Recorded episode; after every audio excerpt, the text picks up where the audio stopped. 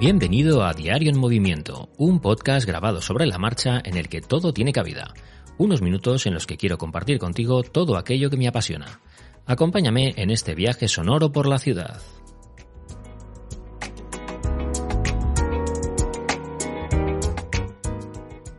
Buenos días y feliz martes. Bueno, hoy voy a seguir un poquito eh, la historia que os contaba ayer de este reloj con GPS infantil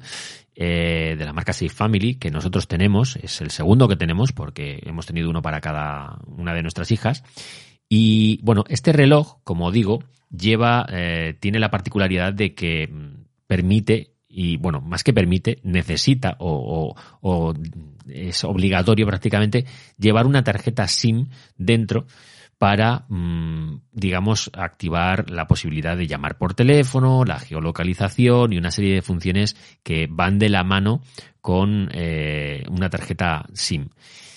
Y el episodio de hoy, el título ya os lo dice todo, la odisea de activar una tarjeta prepago. Yo hacía muchísimo, muchísimo tiempo que me había olvidado ya de toda esta historia porque, bueno, en el momento en el que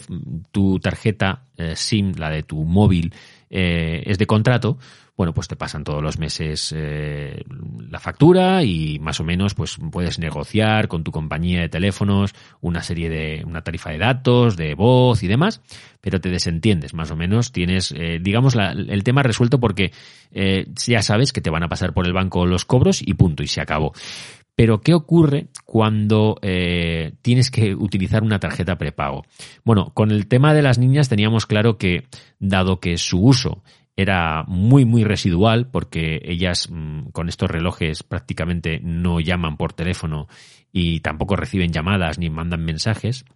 Estoy, estamos hablando de que eh, su consumo es muy, muy, muy bajo en este sentido. No merecía la pena tener un contrato y pagar 10, 15 euros al mes por una tarifa ilimitada o una tarifa con X datos si realmente iban a usarlo para 3, 4 llamadas al mes si llega.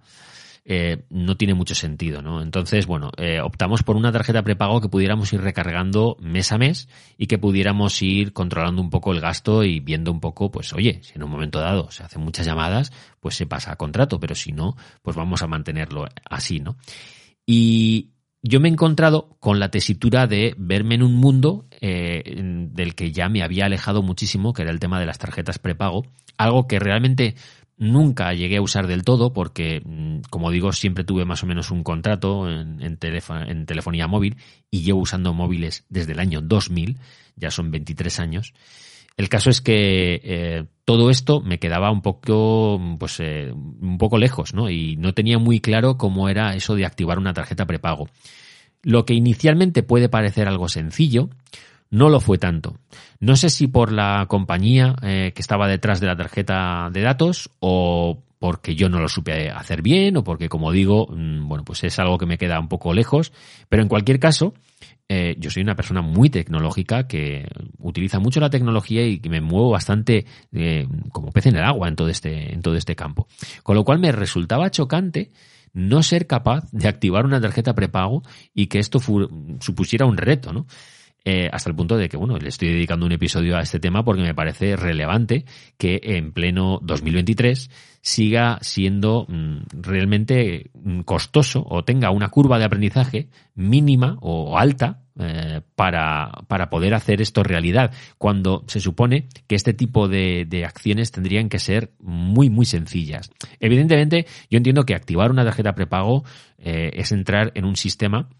de telecomunicaciones, de bueno, pues es entrar en una rueda que conlleva una serie de burocracia eh, y que pues hace que cada vez que nosotros activamos una tarjeta prepago o creamos un, eh, tenemos un nuevo número de móvil bueno pues esto hay que eh, hay que hacer una serie de pasos y es un como digo una burocracia que lleva un tiempo y demás pero pensaba que el activarlo sería mucho más sencillo, más rápido, más cómodo y que podría ser accesible para cualquier persona. Que una persona mayor de 70, 80 años,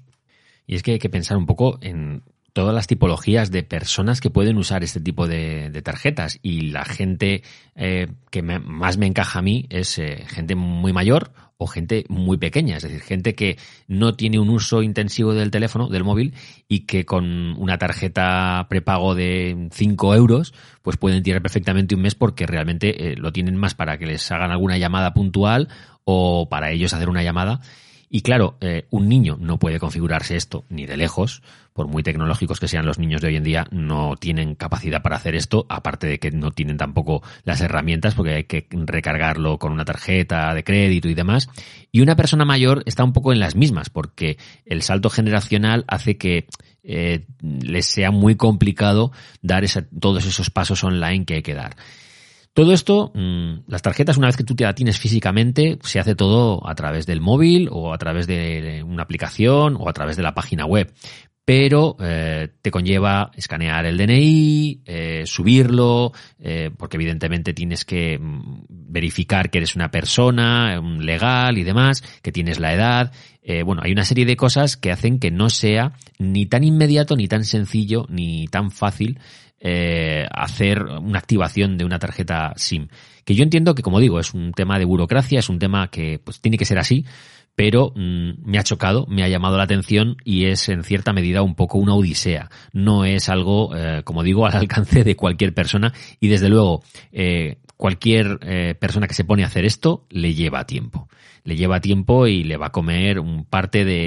de, su energía vital de ese día y puede que algún que otro eh, exabrupto por, porque la tecnología hace que a veces nos pongamos de muy mal humor. Pero bueno, eh, ya me contaréis por redes si vosotros habéis tenido que activar alguna vez en los últimos años una tarjeta prepago, si os fue fácil o difícil, si os parece que este proceso se podría mejorar o no y qué opináis de todo esto. Seguimos la conversación por, por redes, disfrutad muchísimo del día y nos vemos mañana.